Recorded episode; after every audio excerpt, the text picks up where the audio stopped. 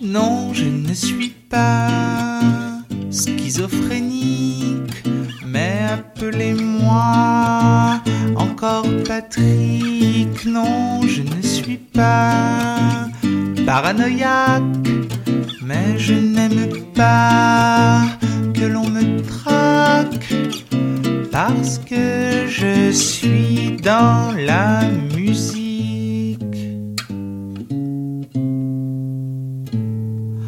Non, je ne suis pas alcoolique, même si j'ai le foie nostalgique. Non, je ne suis pas mégalomane. Considérez-moi votre chaman parce que je suis dans la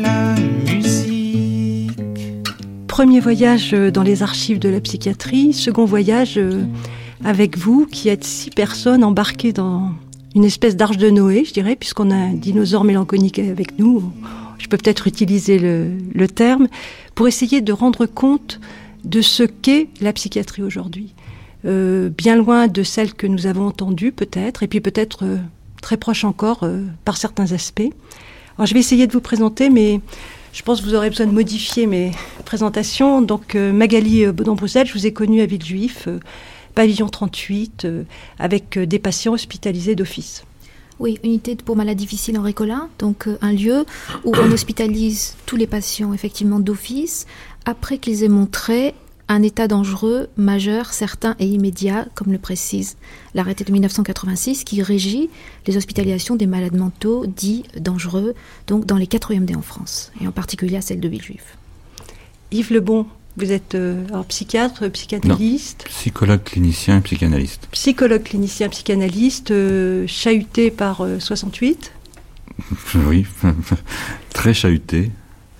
Et puis, euh, bah, ça a commencé en 68, et puis par un, mot qui m'a qui ne m'a jamais lâché, c'est les rencontres. Un mot que je dois que j'ai rencontré après avec euh, euh, Jean Houry, en particulier avec Tony Lenné, qui m'a emmené dans sa valise, et on ne s'est pas quitté pendant une dizaine d'années à peu près. Et après, je me suis retrouvé à Bondy, chez, dans le 14e secteur.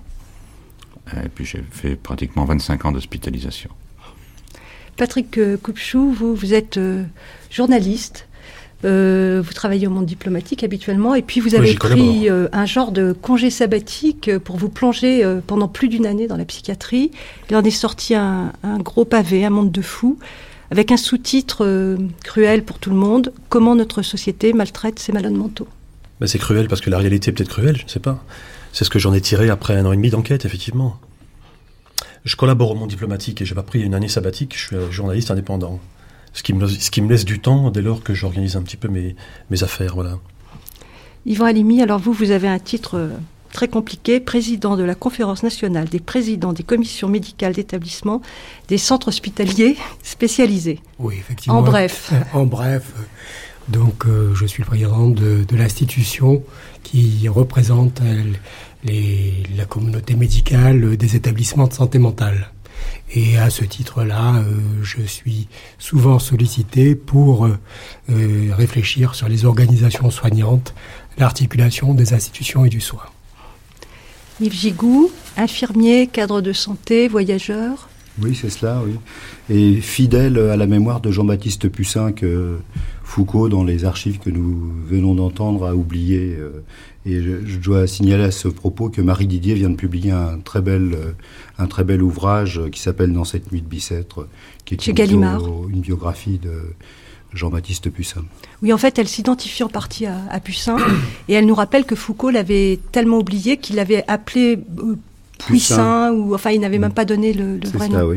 Mais on, on a, enfin, j'ai eu l'occasion dans, dans ma carrière, commence à être longue maintenant, puisqu'elle a commencé avant 68, en 1966, euh, de voir des unités d'hospitalisation euh, baptisées Poussin euh, à la place de Pussin. La faute d'orthographe a perduré, oui. Rendons-lui hommage. Et puis, euh, j'ai gardé euh, le dinosaure mélancolique pour la fin, Jean Houry, que je connais. En fait, moi, quand j'ai fait mes études de psycho, euh, on me disait qu'il y avait un personnage euh, qui était tellement fou qu'il avait été capable, parce que la société ne pouvait pas lui offrir euh, vraiment les soins qu'il souhaitait pour ses patients, de prendre ses patients sous le bras et de partir sur les routes. C'est une légende, Jean-Henri? C'est plutôt une bande dessinée, ça. Ah ben, en réalité, bien avant ça, moi j'ai rencontré, c'était la rencontre en 46 et 47, d'abord à Guerra, hmm, avec euh, son disciple Angelaire, et que dans les années 47, j'ai rencontré alors Tosquelles, François Tosquelles, et Jacques Lacan. On peut dire que jamais, je, je, ne les ai jamais quittés. Même une fois mort, ça continue d'exister. Hein. Oui, ces archives, pour vous, alors c'est de la parole morte ou de la lettre vive? Oh, ça reste très vif. J'ai rencontré Fiamberti, par exemple, à, Varese, qui m'avait bien expliqué l'écotomie transorbitaire. Et c'est pas si sauvage que ce qui est présenté. Il y a eu une quantité de confabulation sur tous ces traitements-là. Un des meilleurs traitements, j'aime mieux le dire, à condition qu'il ne soit pas mécanisé, c'est la cure de Saquel. J'ai des malades qui ont eu une cure de Saquel, c'est le meilleur souvenir de leur vie. Hein. Euh, ça dépend comme c'est fait. Hein. Il y a même les électrochocs, on a fait tout un plat, mais ça dépend comme c'est fait. À fin de compte, tout dégénère. Euh, dans, un système, disons, euh, hiérarchisé, de stéréotypie, etc. Et c'est tout le problème qui est posé. C'est-à-dire des rapports, enfin, d'une plateforme, enfin, d'un carrefour. La psychiatrie, c'est quand même, on peut dire, c'est plus que de la médecine. Euh, Tosquilles disait peut-être à juste titre que la, médecine générale est une spécialité de la psychiatrie. Hein. Et c'est avec un effet, par exemple, que des, que des, dans la formation des médecins qui viennent travailler un an ou deux dans un hôpital psychiatrique bien foutu, hein, pas, dans une espèce de, de choses à tiroir comme maintenant, à ce moment-là, ça, ça donne une dimension polydimensionnelle. C'est, aussi bien, aussi bien Lacan que Toscaïs et tous ces gens-là disent bien que au centre même de, l'être humain, s'il n'y avait pas de folie, il n'y aurait pas, il y aurait pas de, il y aurait pas de, de, comme dirait Lacan. Oui, donc c'est de nous dont nous parlons aussi. Euh, Forcément. Hein. Et c'est toute cette dimension-là qui est en jeu et qui est écrasée justement par, quand je disais, un carrefour, dans le sens que la folie, qui est un phénomène énorme, est, en fin de compte pris dans différents, différents facteurs, par exemple le facteur de l'État, de l'institutionnalisation, de toutes ces choses-là, mais en même temps tout un côté, disons, d'habitude, de, de coutume, de, c'est un carrefour. Et là-dedans, euh, on voit bien qu'il y a une lutte permanente, une lutte permanente entre le pouvoir et puis la façon de vivre, enfin des quantités de choses qui est très bien, très bien décrite dans le livre de, Patrick Coupchou. Oui, Patrick, Patrick Coupchou, vous avez plongé, vous, dans, et aussi dans les machines à tiroirs, du reste, vous avez exploré la, psychiatrie euh, sous tous ses angles. Alors, vous nous donnez un certain nombre de chiffres. Je pense que c'est bien de les avoir en tête. Euh, un quart de patients de médecine générale présentent des troubles mentaux. Un million d'adultes à peu près sont soignés en ambulatoire, auquel il faut ajouter 330 000 enfants. Vous écrivez aussi qu'il y a 13 euh, 000 personnes qui sont à temps plein internées dans un hôpital psychiatrique faute de mieux. Et alors je me suis demandé si c'était à mettre en corrélation avec le fait qu'il y ait 13 000 psychiatres en France. Alors comme on en aura 8 euh, 000 en 2020, peut-être il y aura seulement 8 000 personnes internées à demeure, je ne sais pas. Je pense que M. Alimi en pense, mais... Et, en plongeant dans, cette, euh, dans cet univers de la psychiatrie, euh, quels ont été les points qui pour vous ont été les plus, euh, les plus violents? Elle est comment notre psychiatrie aujourd'hui? Les points les plus violents, si vous voulez, moi je suis parti, d'abord, d'abord je, dois, préciser que j'ai fait un travail de journaliste. Donc, contrairement à tous les gens qui sont autour de cette table, je suis le seul qui soit journaliste et donc qui n'était pas dans le, pas dans le métier, qui n'était pas dans, dans, l'univers. Il a fallu que j'y pénètre. Et mon idée, elle était de dire euh, quels sont les rapports entre la société euh, aujourd'hui et la folie et la psychiatrie. Et j'étais parti un peu de cette idée, de cette phrase de, de, Lucien Bonafé qu'on a entendu euh, tout à l'heure, là, qui disait on, juge du degré de civilisation d'une société à la façon dont elle traite ses déviants, ses fous. Et si vous voulez, au bout d'un an et demi de, d'enquête, je peux dire, je me demande si on est très civilisé, quoi. Parce que les chiffres que vous avez donnés, on pourrait en donner d'autres. C'est-à-dire les 40% de malades mentaux dans les prisons, 30% de malades mentaux reconnus dans la rue parmi les SDF.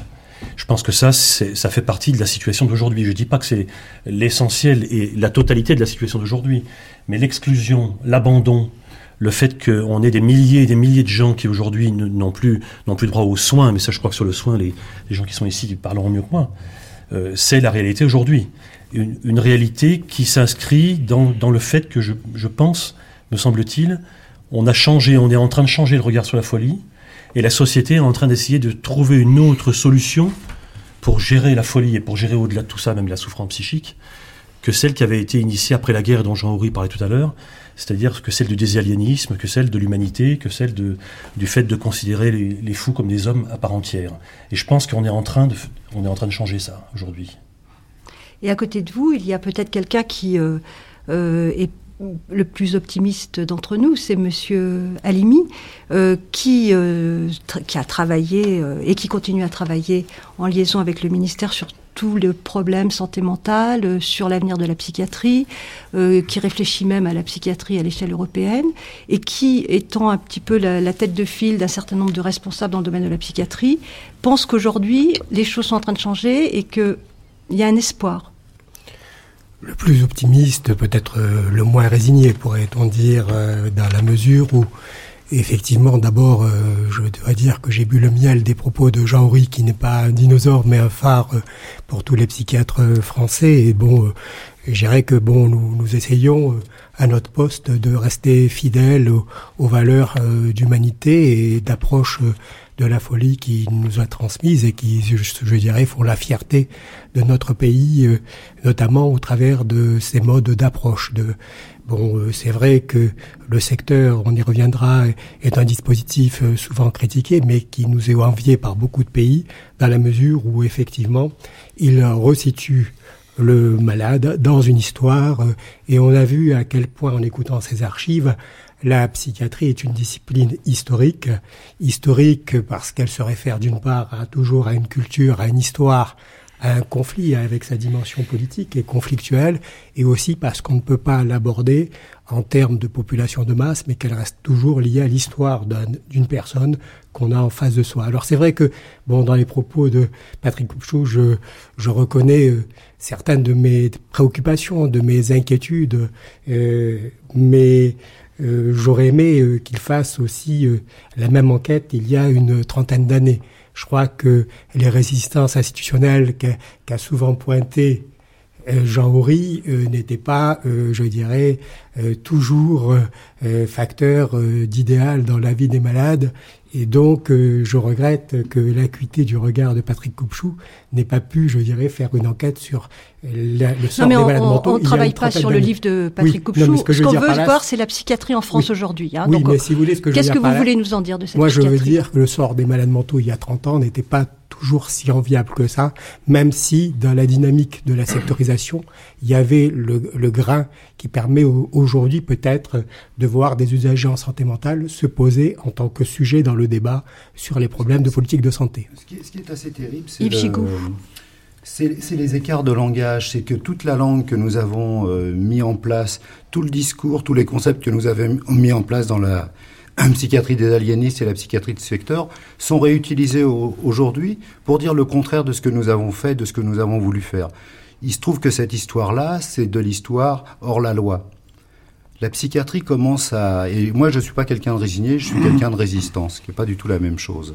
Et pour euh, la filiation que j'ai à Bonafé, résister, c'est un verbe actif. Donc aujourd'hui, depuis 1985, on fait de la psychiatrie dans la loi. Et on voit depuis 1985 les lois de plus en plus contraignantes et nous empêchant d'être créatifs. J'ai toujours travaillé, je pense à, à Madame Amado, Ginette Amado, un, grand psychiatre avec qui j'ai travaillé, avec qui on était auprès des gens dans la cité, euh, c'était à Champigny-sur-Marne, euh, au quotidien, jour et nuit, elle, avait, elle nous demandait je suis aujourd'hui à Radio France, mais je me souviens du slogan de l'époque, c'était euh, écouter euh, France Inter 24 heures sur 24. Et nous, on était une équipe de psychiatrie au service de la population. 24 heures sur 24. Donc il y a de la psychiatrie qui a existé, la psychiatrie de secteur, et souvent elle est décriée par ceux qui n'ont pas mis en place la psychiatrie de secteur. Mais elle existe toujours, cette, cette psychiatrie de secteur. Il y a des résistants et il y a des complices, oui. Résistants et complices, qu'est-ce que vous voulez dire? Ben, Je veux dire que depuis euh, la loi euh, sur la sectorisation en 85, se sont développés tout un tas de protocolisations, tout un tas de choses qui nous empêchent d'être un peu créatifs, inventifs. L'arrêté de la circulaire de mars 1986 qui donne toutes les structures euh, qu'un secteur euh, de psychiatrie euh, lambda devrait avoir, nous a empêchés d'être inventifs sur les modalités de, prise en charge de, de la folie.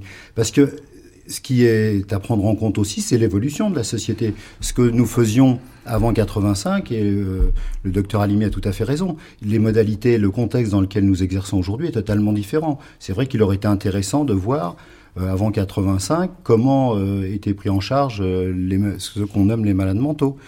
Alors il y a aussi là une grande disparité, c'est-à-dire que d'un coin à l'autre de la France, pour ne vous parler que de la France, que j'ai aussi eu l'occasion de beaucoup aller en Italie, il y a des modalités de prise en charge en fonction des équipes. Et pour moi, la psychiatrie, c'est vraiment une histoire d'équipe, hein, une histoire de collectif, comme dirait Ouri, d'hommes et de femmes qui se mettent au travail, qui relèvent leurs manches et qui se mettent au travail, qui discutent, qui se disputent, voire pour faire avancer des projets, pour permettre aux gens d'aller mieux, de faire avec, hein, comme on dit. Euh, euh, quotidiennement. Et, je dois dire que depuis 85, l'autre grande chose contre laquelle aussi j'ai une petite irritation, c'est le fait qu'on ait voulu séparer les médecins des infirmiers. Pour moi, c'est quelque chose de très très douloureux parce que c'est un couple, euh, hein, et je vous l'ai dit en début d'émission, entre euh, Pinel et Pussin, il y avait quelque chose là. Et moi, j'ai toujours travaillé dans cette filiation-là, dans cette complicité-là. Et je termine ma carrière dans les semaines qui vont venir, là. Et toujours, j'ai travaillé en complicité et en collaborateur direct du médecin avec lequel j'étais. Alors les nouvelles ne sont pas très bonnes. Euh, alors du côté de la psychanalyse, euh, depuis la sortie du grand livre noir, on a l'impression que la psychanalyse, elle aussi, est mise euh, dans une drôle de situation dans le cadre de la psychiatrie. Alors Yves Lebon, je me tourne vers vous assez naturellement. Pas, non, mais bien sûr. en parler, mais, mais elle, fait partie. C'est pour pour faire le pour, suivre un peu ce que dit Patrick Poupchou et puis Yves. c'est l'état des lieux hein, tel que on peut le, vivre. Mm. Effectivement, vous avez parlé de 68, il y en a chacun son parcours, et un parcours qui était lié, euh, qui était lié quand même, et ça c'est tout à fait personnel, c'est comme ça que je vais en parler. Il y avait de l'utopie.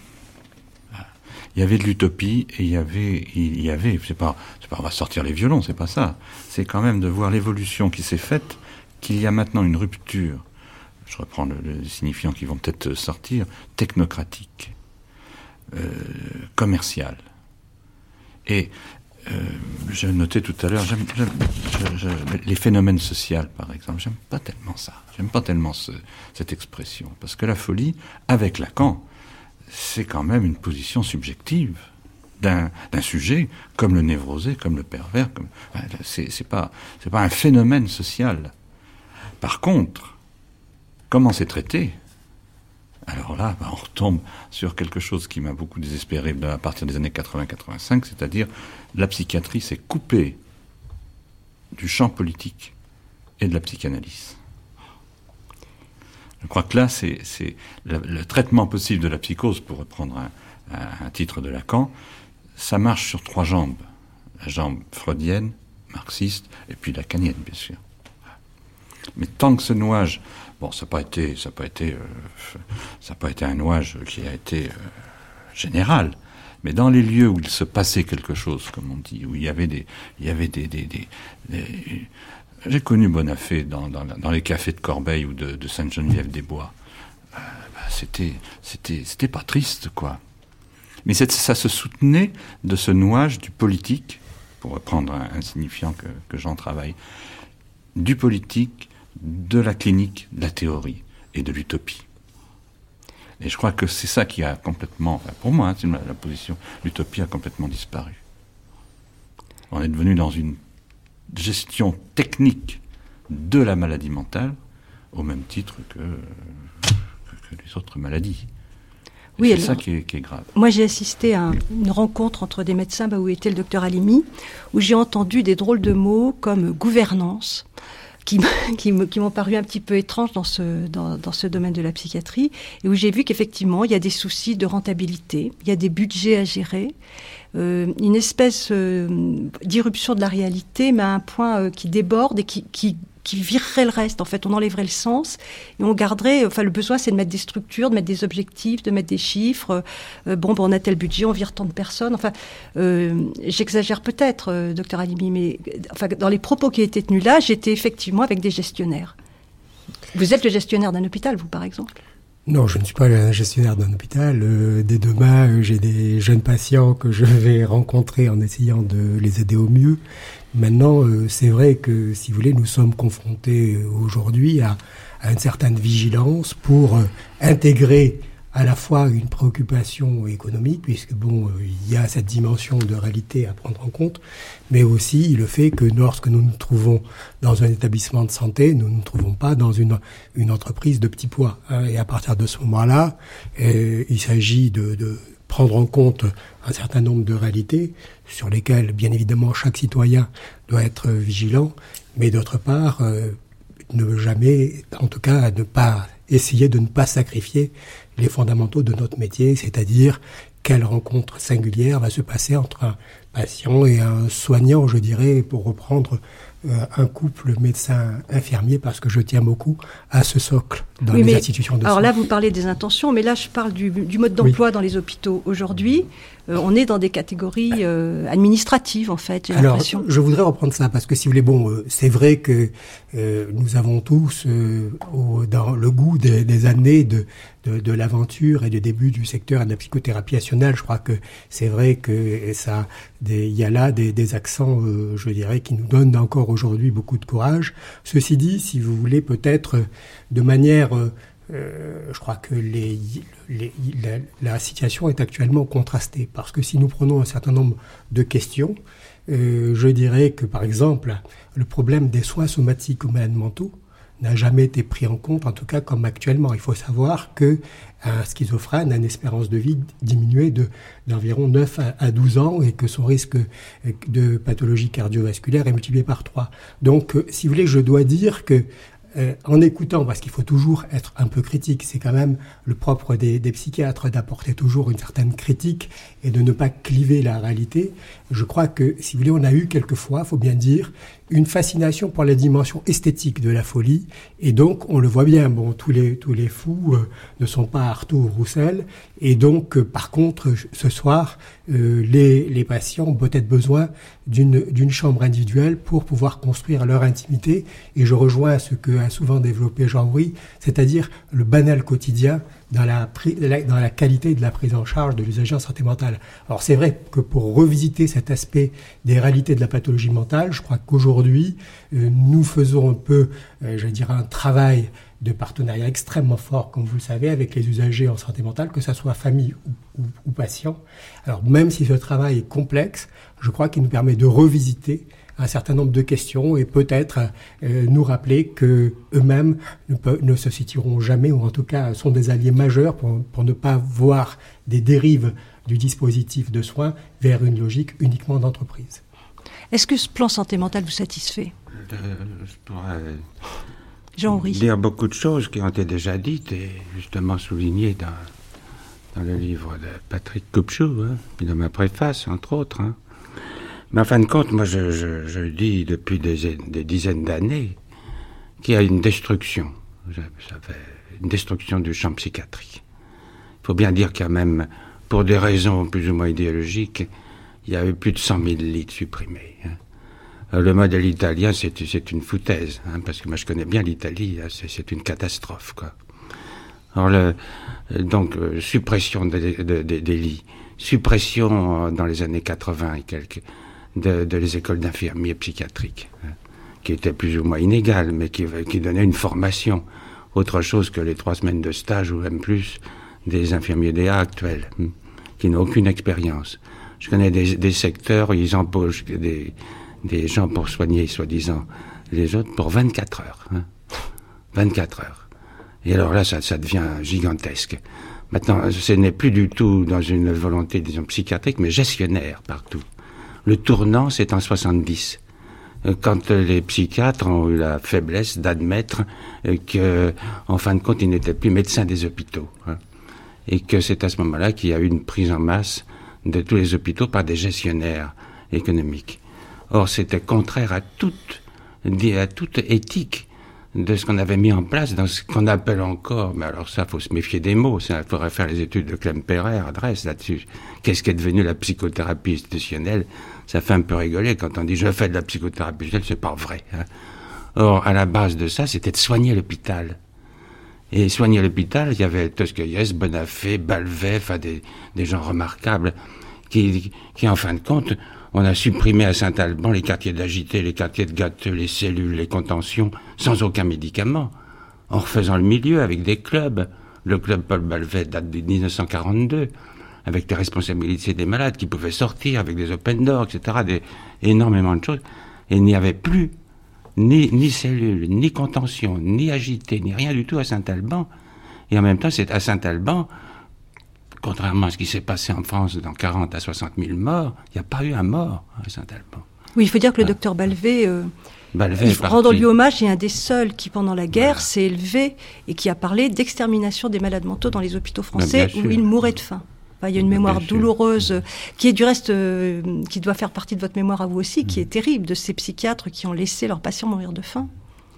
Il n'y a pas que les psychiatres. Hein il y avait des psychiatres qui essayaient, mais en fin de compte, ça dépendait de, de, la, de, la, de, la, préfecture, ça dépendait même des infirmiers eux-mêmes, faut bien dire, qui étaient affamés, et puis ils prenaient la nourriture des malades. Enfin, ça, ça, dépend des régions. Il y avait d'une part le livre de Lafont là-dessus en 80. L'extermination douce, oui. Plus alors. Euh, cette jeune femme qui est sociologue, qui a été... Ah, qui a un nom, euh, Bulsing... Euh, qui, s'est marié à un Allemand avec un nom comme ça, mais qui est venu à la borde, qui nous a parlé de ces choses-là, qui reprend toutes les analyses de la femme en généralisant un petit peu sur d'autres secteurs. Elle est contre le terme extermination. Pourquoi pas hein mais c'était quand même l'équivalent. N'empêche qu'au congrès, au congrès des psychiatres et neurologues, euh, où, il y avait Balver à Montpellier, en 42, les psychiatres disaient euh, bon c'est des histoires de, de, de des choses comme ça en minimisant la chose hein. et quand le livre de Lafont est sorti il est sorti il n'a pas été imprimé par, officiellement il était imprimé par, par une équipe de, de Nantes euh, Fondation Pi hein, parce que ça faisait un petit peu révolution. Mais alors aujourd'hui, il ne faut pas qu'on vous dise la même chose en vous disant vos patients sont dans la rue, ils ne sont pas suivis. Euh, actuellement, il faut voir dans les prisons ce qui se passe quand même. Hein. Mais ça, on a vu, monsieur. Nous y sommes allés. Nous sommes allés à Lyon au SMPR. Euh, les, auditeurs pourront entendre mardi et mercredi. Et effectivement, je, on a vu l'entassement. On a vu que pour un secteur géographique énorme, on a 10 lits en tout.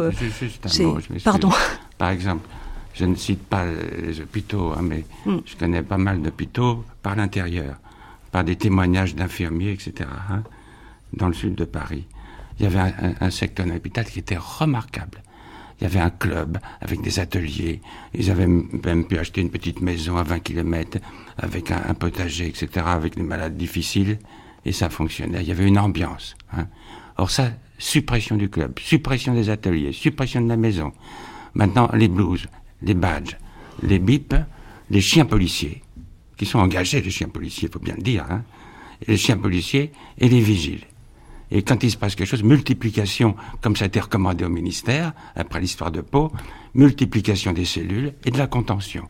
Il y a même des représentants qui, qui, qui donnent de quelle, quelle qualité de, de, de, ceinture il faut, etc. On discute sur la qualité des ceintures. Il n'y a, plus du tout disons, de vie sociale, hein, avec cette euh, sorte de, à mon avis, d'hypocrisie. À mon avis, la, pire des choses, moi je dis souvent, l'antipsychiatrie est au pouvoir. Parce que moi j'ai jamais, j'ai toujours été contre l'antipsychiatrie. Hein, aussi bien du côté italien, qui était un type sympathique. Basalia, connu, oui. Basalia, mais c'était un naïf. Hein. Et puis alors, les autres, c'était des vicieux. Aussi bien du côté de, Cooper et de, de Machet, je les ai connus aussi. Et l'antipsychiatrie, alors Foucault n'a pas arrangé les choses. Hein. Un grand naïf sur la psychiatrie. Hein. Autant, c'est génial son livre et encore. Je me souviens que Daumaison et Gusdorf, quand le livre de Foucault est paru sur l'histoire de la folie à l'âge classique, moi je trouvais ça remarquable, mais il y avait une réticence de Daumaison. Et je comprends maintenant pourquoi.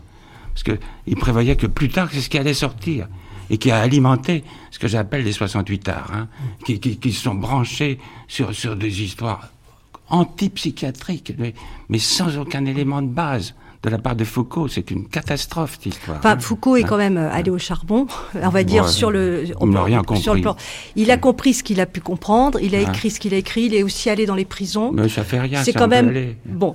Magali Baudon-Bruzel, vous, à l'UMD de, de Villejuif, vous êtes en lien avec, euh, donc avec cette détresse extrême, avec ces patients qui vous sont amenés d'office. C'est un lieu, le pavillon 38, où vous avez vu aussi changer peut-être la psychiatrie. Alors, effectivement, moi, je passe mon internat en 1983. Donc, j'arrive euh, au moment où ça semble difficile, enfin pour certains d'entre vous, hein, euh, le, monde de la psychiatrie est en train de changer. Alors, qu'est-ce que je peux voir maintenant, effectivement, depuis 20 ans, un petit peu plus de cette évolution? Euh, Ce que je constate, je, crois que on a le temps de la psychiatrie et le temps du soin s'est profondément modifié. Ça, je peux le voir de ma place de médecin du MD par rapport donc aux demandes que nous avons. Euh, nous avons euh, de la part des prisons et, de, et à peu près à, un tiers, hein, nous avons un tiers de détenus à l'UMD et donc les deux tiers ce sont des, des, patients qui viennent de secteur psychiatrique. Nous avons des sujets qui sont bien souvent hospitalisés plusieurs fois et quand je dis plusieurs fois, c'est que très souvent les hospitalisations maintenant sont beaucoup plus courtes. On a, euh, comme le disait M. Houry, un temps de formation des élèves infirmiers beaucoup plus court. Nous avons aussi euh, perdu euh, l'internat des hôpitaux psychiatriques qui formait donc les, jeunes psychiatres comme moi. Je crois que j'ai passé la dernière année de, l'internat dit internat en psychiatrie. Donc, ils formaient pendant trois ans les psychiatres dans, les, hôpitaux psychiatriques. Et avec la réduction des lits, comme tout le monde le sait, les patients eux-mêmes ont dû eh bien, avoir des temps souvent d'hospitalisation plus courts. Euh, et nous, qu'est-ce que nous voyons? Nous voyons les pratiques changer de notre place et nous voyons, alors, ce que moi j'ai un petit peu l'impression de, de repérer, je ne voudrais pas paraître trop prétentieuse, mais il y a une certaine perte du savoir autant au niveau, je trouve, des collègues euh, psychiatres et autant aussi au niveau des jeunes générations des infirmiers qui euh, n'ont pas eu donc cette formation que nous avons nous et qui se retrouvent totalement démunis devant des affaires psychiatriques et des affaires euh, que, que, nous traitions différemment, que nous traitions d'abord avec un temps d'hospitalisation beaucoup plus long, ce qui permettait de faire connaissance avec chacun des patients et alors les histoires se mélangeaient, vous voyez, l'histoire du patient se mélangeait à celle de l'histoire de l'institution et les institutions connaissaient les patients. Et puis ils pouvaient passer beaucoup de temps euh, tranquillement, euh, plus ou moins, hein, mais euh, à être dans les jardins des hôpitaux psychiatriques, et puis aussi tout le travail du secteur qu'il faisait sortir, parfois revenir, mais parfois ressortir, etc. Et là, nous avons affaire maintenant à ces petites structures qui se développent avec, vous savez, le démantèlement, comme un petit peu l'hystérique avec Babinski, là c'est le démantèlement des hôpitaux psychiatriques et des petites structures qui se mettent dans les cités. Et dans les cités et dans les quartiers, les grands malades mentaux explosent. Et nous, nous voyons, nous avons ces demandes-là. Beaucoup. Donc de ces patients qui, beaucoup, étaient plus ou moins stabilisés, si vous voulez, par ces grosses structures asilaires qui ont été tellement décriées. Alors ça, c'est un fait. Alors il y a une autre chose, c'est que, euh, on n'a pas beaucoup parlé de cela, c'est l'évolution des traitements. Alors l'évolution des traitements été considérable. Si on se met à la place des patients, alors on, se met à la place de nos patients, n'est-ce pas, des hôpitaux psychiatriques, mais il y a énormément de schizophrènes qui travaillent, qui sont euh, mariés, qui ont des enfants et qui, euh, il est vrai, avec les traitements et quand même le confort maintenant de l'évolution, notamment des antipsychotiques, arrivent à avoir une vie euh, bien plus agréable mais les traitements ont changé et les, et les pratiques de, de, mise en place des traitements ont changé. Et, moi, je trouve qu'il y a eu une perte de, il y a eu une perte de mémoire. Moi, moi j'ai un, un, discours un peu plus nuancé euh, sur l'industrie pharmaceutique, euh, sur les traitements, sur la perte de formation de mes jeunes collègues infirmiers. C'est vrai que depuis 1992, il n'y a plus de formation d'infirmiers de, secteur psychiatrique, hein, tel que je l'ai connu. Bon, je fais partie de cette génération qui essaie de transmettre ses connaissances, ce savoir-faire euh, qu'on avait acquis euh, avec Ouri, Bonafé, Toscaïès et d'autres hein, dans les stages de formation. Toscaïès qui utilisait des prostituées, par exemple, comme infirmières. Qui, et Bonafé aussi, quand il est arrivé à Sotteville, il me racontait souvent qu'il avait pris des femmes qui n'avaient aucune euh, formation et tout, et avec lesquelles il avait, et avec lesquelles il avait fait des infirmières. Donc il n'y a pas que la formation, quoi. Mais oui, mais c'est cette formation-là dont je veux parler. C'est mm. celle qu'il n'y a pas dans les écoles. Hein, c'est une formation euh, au contact des uns et des autres. Et ensuite, on peut bien sûr euh, aller se former, travailler euh, la question des fondamentaux cliniques dans, dans, des cours, dans des, dans des ouvrages, dans des livres, dans des séminaires, des rencontres, des choses comme ça. Mais cette absence de formation des jeunes infirmiers, je le, je le subis tous les jours au, au quotidien. Euh, et moi, euh, je résiste là aussi, puisque en tant que cadre supérieur de santé, je suis au quotidien auprès des équipes pour leur transmettre mes connaissances, et je résiste aux injonctions de la direction de l'établissement dans lequel je travaille pour faire de la comptabilité. Je suis pas comptable, je suis infirmier de métier. Donc je vais avec les jeunes infirmiers au domicile des patients quand il y a une rupture de traitement pour euh, convaincre le patient de la nécessité d'une réhospitalisation, de redonner une dynamique de soins, un projet, de façon à ce que le, ça puisse se régler en... Alors là, les durées, bien sûr, ont changé, les durées. Hein. Euh, on n'a plus de patients, euh, en tous les cas dans le secteur dans lequel je travaille, qui sont hospitalisés sur des longues périodes. Mais tout ça, on le voit bien, c'est la comptabilité, comme je dis un peu de façon provocatrice, qui nous fait euh, oublier le, quotidien et donc euh, la vie quotidienne. Le travail de l'infirmier avec le médecin, c'est de s'occuper de la vie quotidienne des patients et de leur permettre de réacquérir toutes ces choses qui sont euh, abîmées par la psychose. Hein. Simplement par, par, rapport à ce que disait Jean Horry, et pour répondre un petit peu au, docteur Alimi sur un point précis, quand, vous dites, docteur Alimi, que j'aurais pu aller voir il y a 30 ans comment étaient les malades, je pense que pour une part dans le livre, j'en parle, et que pour une part dans le livre, quand je fais parler euh, Daniel Sivadon, par exemple, qui raconte comment était Villévrard et comment les gens vivaient enfermés, moi j'en ai connu, compris dans ma famille, des gens qui étaient enfermés toute leur vie à l'hôpital psychiatrique, à l'asile. Si vous me dites qu'aujourd'hui c'est mieux ou c'est moins bien, je pense que l'intérêt n'est pas là. L'intérêt, il est, il est, peut-être d'essayer de voir un petit peu où nous en sommes. Et moi, j'ai essayé, d'une façon tout à fait modeste, en faisant une enquête journalistique, voir où nous en sommes. Il me semble que, d'une part, il faut peut-être partir de ce qui existe et des, des réalités. La réalité, c'est des malades mentaux dans la rue. La, réalité, c'est les malades mentaux en prison. Et sur la prison, Jean-Louis disait tout à l'heure, ce qui s'y passe, c'est absolument épouvantable. La réalité, c'est les familles. Moi, j'ai rencontré pendant cette enquête des familles qui ont la charge de leurs malades, qui sont toujours en train de courir après des solutions, qui ne trouvent pas de solution. Les malades vont à l'hôpital, ils restent trois semaines parce que ça coûte cher. C'est la politique du tourniquet. je pense que Yves connaît aussi le, terme, parce que les infirmiers en, en, emploient ce, terme, le tourniquet. C'est-à-dire on rentre, on sort, on rentre, on sort. Ça, c'est la réalité d'aujourd'hui. Et la réalité d'aujourd'hui, à partir du moment où on la voit, je veux dire, moi j'ai vu des, schizophrènes dans la rue, la nuit, dans Paris, dénudés, sans aide, refusant même toute aide. J'ai fait des maraudes avec le secours catholique. On a vu des schizophrènes dans la rue. J'en ai fait également avec l'équipe du docteur Emmanueli euh, sur Esquirol. Vous avez même des gens qui refusent toute aide, qui sont là à 3 heures du matin par le froid dans la rue. Ça, c'est la réalité. Alors à partir de ce constat, qu'est-ce qu'il faut qu'on se dise? C'est des dysfonctionnements de notre société? Je pense pas que ce soit des dysfonctionnements de notre société. Le plan de santé mentale, D'ailleurs, je, je, sais que vous avez fait des déclarations il y a, il y a récemment sur euh, la façon dont il est appliqué. Il n'est pas appliqué encore. Hein. Je veux dire, il n'y a pas eu beaucoup d'argent promis par Douste Blasi qui, a été mis, qui ont été mis dans, dans le circuit. Mais la question, c'est que, au bout du compte, est-ce qu'il s'agit de dysfonctionnement ou est-ce qu'il s'agit de fonctionnement?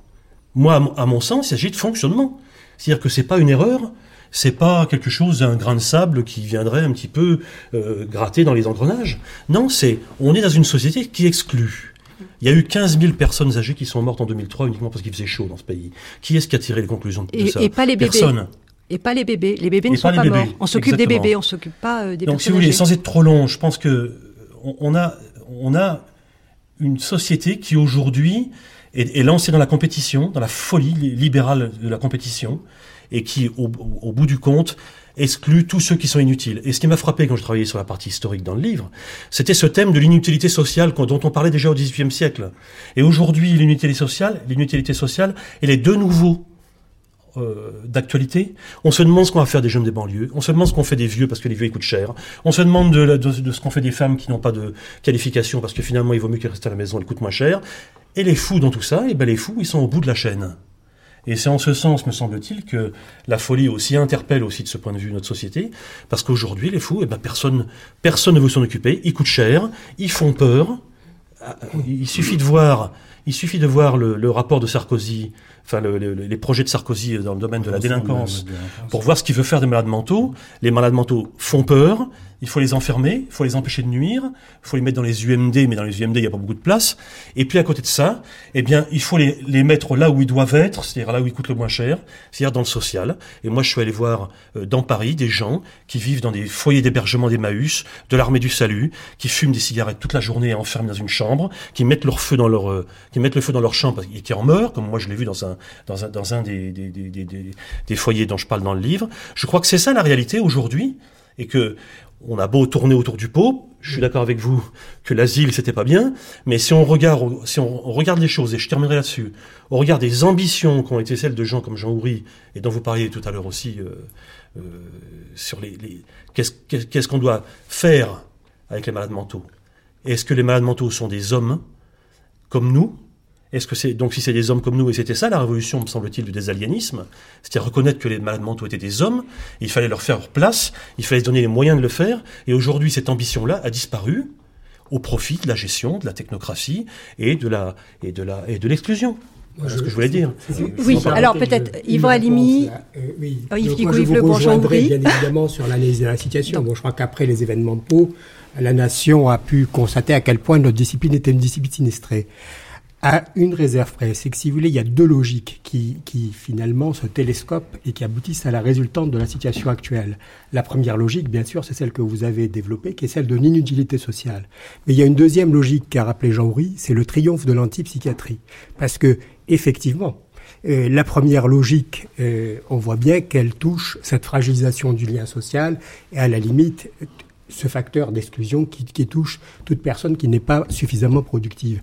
Mais le deuxième aspect qui concerne plus directement les psychiatres, c'est en quoi la- l'antipsychiatrie est une réponse qui dénie la réalité clinique et qui, à un moment donné, expose un schizophrène sous prétexte de le libérer à la confrontation avec son angoisse psychotique dans le métro. Magali Baudon-Bruzel. Oui, j'ai envie de rebondir là-dessus. Effectivement, euh, nous en UMD, nous gardons les patients longtemps. Nous les gardons euh, aussi longtemps que, je dirais, leur état dangereux, entre guillemets, euh, le, rend nécessaire. Et donc, euh, à Henri Collin, nous avons un temps qui a été largement réduit, évidemment. Il y a eu aussi le travail de désasilification, si vous voulez, des UMD, qui s'est fait, mais avec du retard. Euh, des patients étaient en UMD 15 ans, 20 ans, etc. Ça, n'est plus du tout le cas. Mais la moyenne, par exemple, c'est 9 mois. C'est beaucoup, 9 mois, si on, prend, si on fait la comparaison avec la moyenne d'un patient hospitalisé dans un service de psychiatrie ordinaire.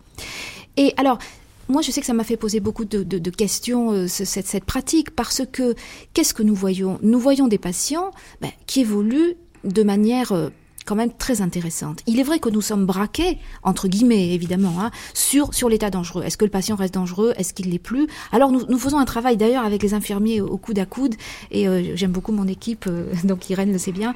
Euh, nous faisons d'ailleurs un travail de traitement moral avec les patients, entre guillemets, je me suis aperçue de ça il n'y a pas très longtemps, parce que nous devons essayer de faire en sorte que le patient comprenne qu'il a été dangereux, comprenne qu'il est malade et qu'il arrive à le dire. Alors euh, nous, nous y allons un peu avec nos gros sabots et euh, c'est possible de le faire parce que nous sommes nombreux et nous, nous pouvons ne pas contourner le patient et son délire. Par exemple, si un patient arrive en, en- en ouvrant la porte très très violemment en disant qu'est-ce que c'est que ça, etc., nous, nous pouvons lui dire euh, mais non, ça suffit, écoutez, vous êtes en train de délirer, monsieur. Là, vous voyez, c'est une hallucination.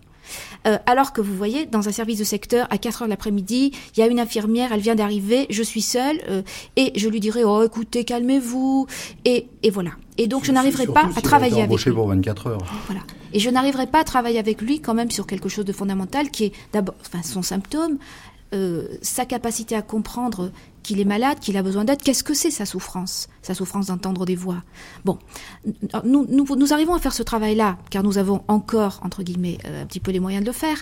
Mais euh, ce que nous voyons, et c'est vrai que je suis arrivée moi aussi en psychiatrie avec les idées, euh, je n'ai pas de, l'antipsychiatrie, mais les idées de, bon, il faut s'ouvrir, euh, le secteur, sortons les malades, euh, la cité, etc. Et ce que je retire de mon expérience Henri Collin, c'est je veux pas faire la- l'apologie évidemment de l'internement, mais euh, c'est quand même la grande résultante de, de la confiance avec le patient, de l'apaisement du patient dans un lieu où les choses sont lisibles, c'est-à-dire le règlement c'est celui-là et il est intangible, Et par là même, on peut arriver à travailler avec lui quelque chose de la loi, de la loi humaine et de la loi symbolique. C'est-à-dire, euh, oui, ça ne se fait pas de tuer son père ou de, enfin bon, euh, enfin de voilà, d'arriver à travailler quelque chose parce que il arrive euh, dans dans sa toute puissance psychotique, extrêmement angoissé de pouvoir tout faire et d'avoir pu tout faire parce que nous, ce sont des passages à l'acte réels. Il a vraiment tué sa mère. Hein, par exemple, euh, il est vraiment Dieu, et d'ailleurs il a vraiment poignardé cette jeune fille dans la rue. Euh, euh, et donc c'est très angoissant pour un patient d'être dans la toute-puissance, même s'il a l'air, entre guillemets, d'en jouir un petit peu. Mais en réalité, ce qu'il y a de terriblement angoissant, c'est qu'on ne peut pas lui opposer quelque chose, parfois, dans les hôpitaux. Parce qu'il n'y a pas assez de monde, parce qu'on a peur, parce qu'on n'arrive pas à oser lui dire qu'il délire. On a oublié parfois les traitements qu'on pouvait donner, et je rebondis ce que disait Jean Houry, on n'arrive plus à donner des soins euh, contenants, qui peuvent aller effectivement jusqu'à la contention, de manière euh, éthique, parce qu'on ne sait plus le faire. On peut poser de manière très éthique une contention, et j'en ai posé, enfin, c'est pas moi qui les pose, ce sont les infirmiers, mais je suis souvent à leur côté quand ils le font, et on peut le faire comme d'ailleurs les électrochocs, euh, donc les sismos que nous pratiquons en Récolin, bien sûr que ce sont des soins et qu'on peut faire d'une manière euh, soignante. Mais ceci a été oublié. Euh, enfin, en tout cas, c'est un petit peu le sentiment que nous avons. C'est particulier, c'est un peu inquiétant. Yves Lebon. Oui, il y a beaucoup de choses. juste une, remarque, par exemple, mais ça, souvent, ça, ça vous a échappé. quand on parle des traitements, et je suis tout à fait d'accord qu'il faut en donner des traitements, mais qu'on appelle ça des antipsychotiques. C'est pour euh, c'est ce que j'appelle l'antisujet ça. C'est-à-dire c'est c'est vraiment euh, faire de la psychose quelque chose de, de très dangereux. Hein, quand on en arrive à avoir ces signifiants-là. Parce que c'est quand même ça, enfin, ma position. Euh, Patrick Couchou parlait de fonctionnement. Bien sûr que c'est un fonctionnement qui dégage une logique et qui cette, et cette logique se dégage elle-même du discours au sens de Lacan, c'est-à-dire de ce qui oriente toute une forme d'organisation sociale. Mais c'est pas un phénomène de société. Cette organisation sociale, c'est l'économique et le politique.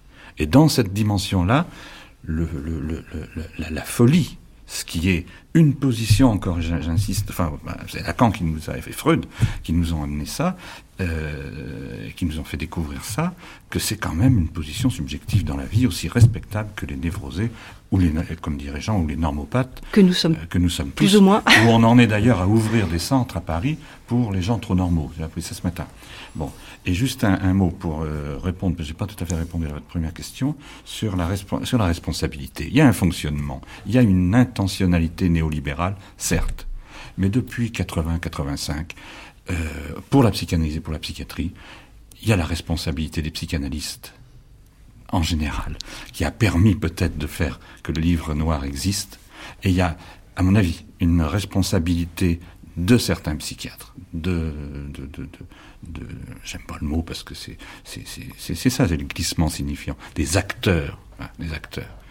Euh, si on, respecte Freud, c'est l'autre scène, bien sûr, mais les acteurs de la psychiatrie qui ont cédé sur leurs désirs et qui ont, sont devenus des collaborateurs, effectivement, comme on disait, des plans économiques et de la gestion économique de, la maladie mentale, plus de la folie. Parce que déjà, au niveau du glissement, on peut passer de la folie à la maladie mentale. Et ça, c'est autre chose. Jean Houry.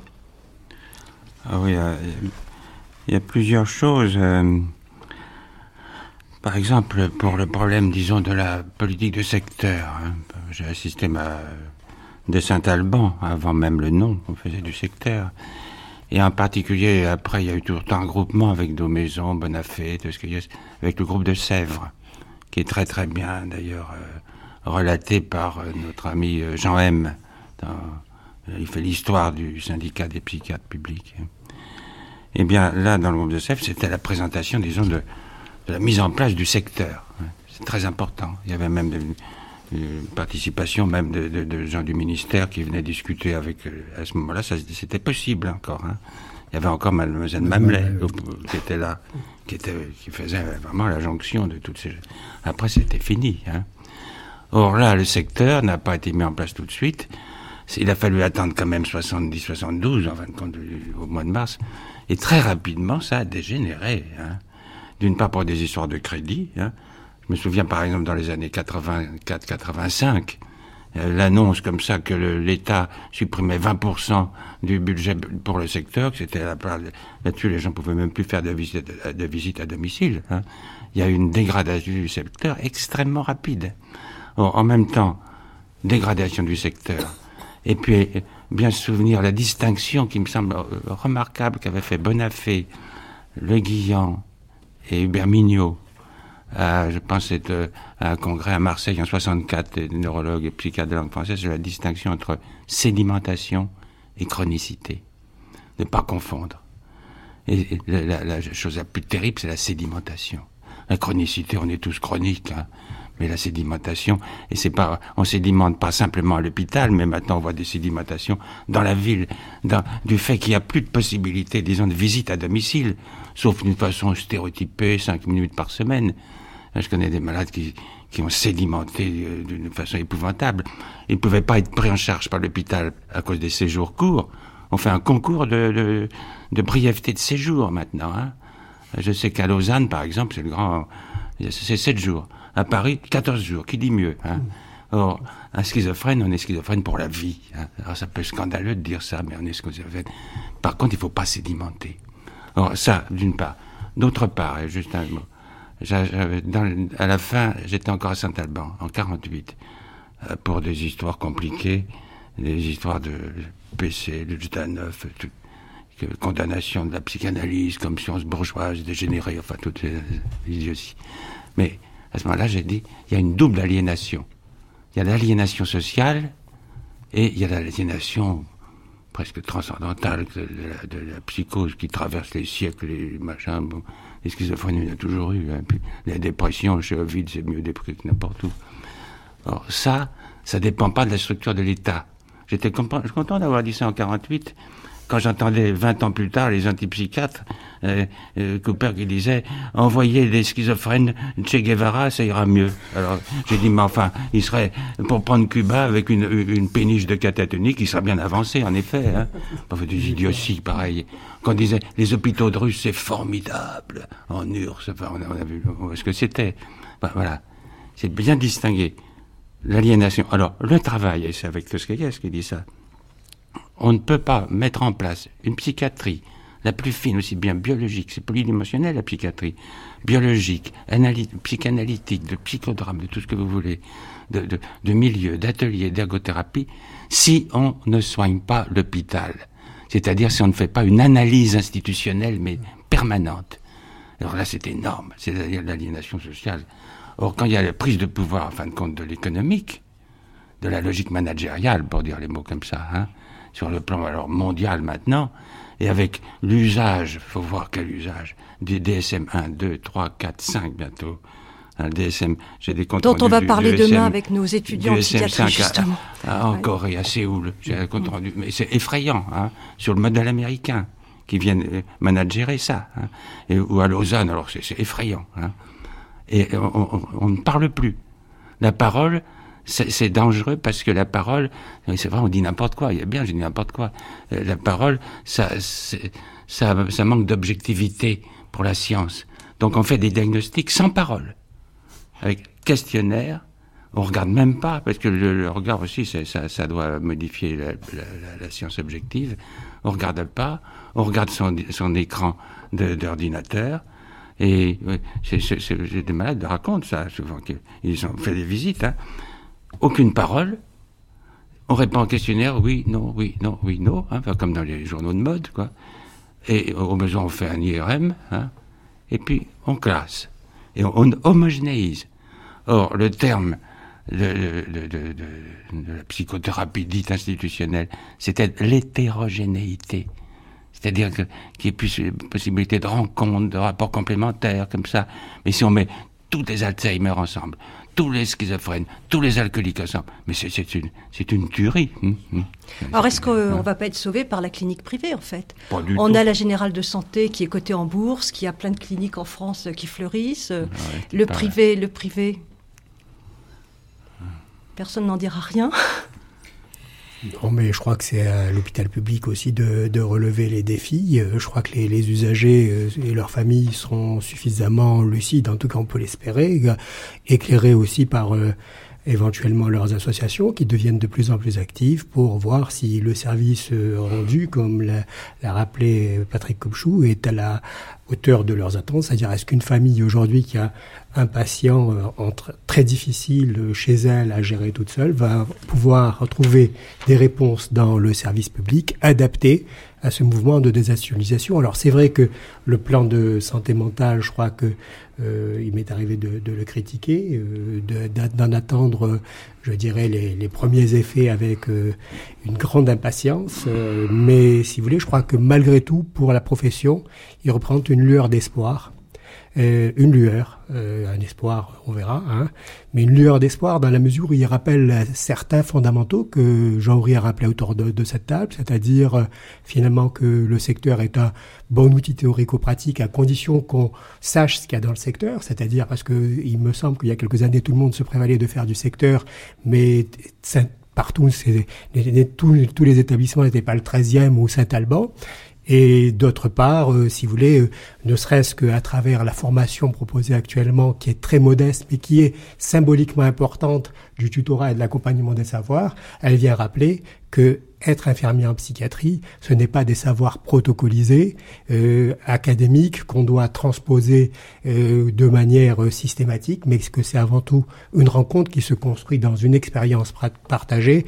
Et je crois que bon, ces, ces valeurs, les psychiatres français non seulement souhaitent y rester fidèles, mais en plus, comme vous l'avez dit, bon, avec euh, les collègues catalans et, nous étions à Reus il n'y a pas si longtemps que ça, l'année dernière, pour euh, effectivement fédérer cette approche humaniste, je crois, qui est largement partagée en Europe. Alors ça sonne comme une conclusion. Donc, comme on dit aussi parfois n'importe quoi, c'est le moment de dire n'importe quoi en très peu de temps, chacun à tour de rôle, en sachant que c'est c'est la fin, quoi. C'est la fin de cette émission pour euh, pour aujourd'hui. Yves Lebon. C'est pas euh, rapide. Euh, ce que disait Jean-Henri tout à l'heure sur soigner l'hôpital, et je crois que ça c'était une grande fait très dur hein, quand je, je prends l'expression de Lacan céder sur son désir, c'est une forme de lâcheté aussi de l'acheter, c'est-à-dire euh, j'ai eu la chance de rencontrer à la fois dans le même temps Ouri et, le secteur, c'est-à-dire la psychothérapie institutionnelle du secteur. Et le, la, ma, ma, ma, pratique, ça a été d'essayer de nouer les deux, quoi, et qu'on ne pouvait pas quitter l'hôpital. Et je crois que la grande lâcheté dont je parle, c'est de dire en affaire du secteur, on refoule, on refoule l'hôpital. Et quand on refoule l'hôpital, on refoule son inconscient. Et là, si on se coupe de son inconscient, on devient on devient un standard, un sujet, un, un individu. On perd le statut de sujet. Jean-Henri Juste un mot pour souligner ce qui vient d'être dit là tout à l'heure sur l'expérience, de l'expérience. D'ailleurs, c'est le thème du séminaire de cette année à Sainte-Anne, j'ai pris de l'expérience, pas pour rien. Justement pour euh, ne pas confondre l'expérience avec un diplôme, une chose comme ça. Euh, c'est une expérience de, l'existence de tous les jours et qui est très très importante dans la prise en charge de. Par exemple, je, demande aux évaluateurs combien vous me, combien vous estimez le prix d'un sourire. Hein? Ça passe dans vos ordinateurs, ça? Pourtant, ça a une efficacité extraordinaire quelquefois. Hein? Eh bien, ça, c'est. Et de même, alors, il euh, y a a, l'ordinateur ne suffit pas, c'est très utile, mais ne peut pas prévoir. Encore dernièrement, on me disait hier même, quand j'entre dans la chambre, je vois, c'est une infirmière qui disait, je vois l'état de la malade là. Mais ça, c'est pas prévu. Hein. Et ça compte. Hein. C'est, voilà. Merci, merci à, tous. Merci Magali Baudon-Bruxelles. Merci Yvan Halimi, Yves Gigou, Patrick Coupchou, Jean Ouvry. À la prise de son, Manuel Couturier. Tous les renseignements relatifs à ces expériences sont sur le site réalisé par Vanessa Prévost sur franceculture.com. Et dans quelques instants, nous allons rejoindre la horde des invisibles dont parle Furtos, une midi-horde réunie par l'utopie d'une psychiatre à la Maison des Sources à Besançon.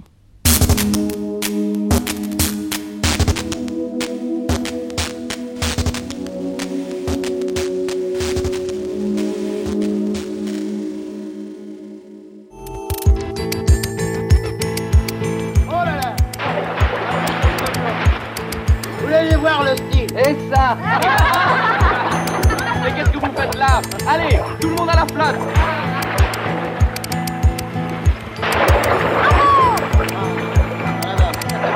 Tu vas me le payer, toi.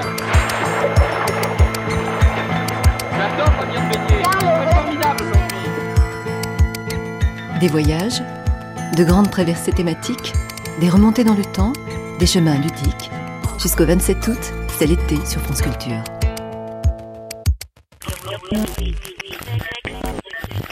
Une tranche de liberté, où souffle le vent des tentatives premières, première tentative radiophonique.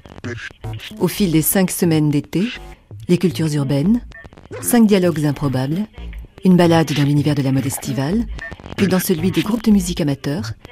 Enfin, la dernière semaine, le cinéma documentaire américain Made in USA, qui à sa façon prend le pouls d'une autre Amérique. Tentative première, du 24 juillet au 25 août à 22h40. Tout savoir, semaine après semaine, franceculture.com. J'ai fait toutes les bêtises qu'on peut imaginer. J'en ai fait à ma guise et aussi à Cambrai. Je connais toutes les mers la mer rouge, la mer noire, la mer Méditerranée, la mer d'Elvis Presley. Et je dis non. Balade au long cours, au fil de l'été, tout au long du grand fleuve impassible, balade le long de la Meuse. De ses sources à Namur, l'occasion d'une petite virée géographique, écologique, littéraire, sociale et historique propice à toutes les rêveries. Des sources à Namur, au rythme de la Meuse, chaque samedi jusqu'au 26 août à 16h.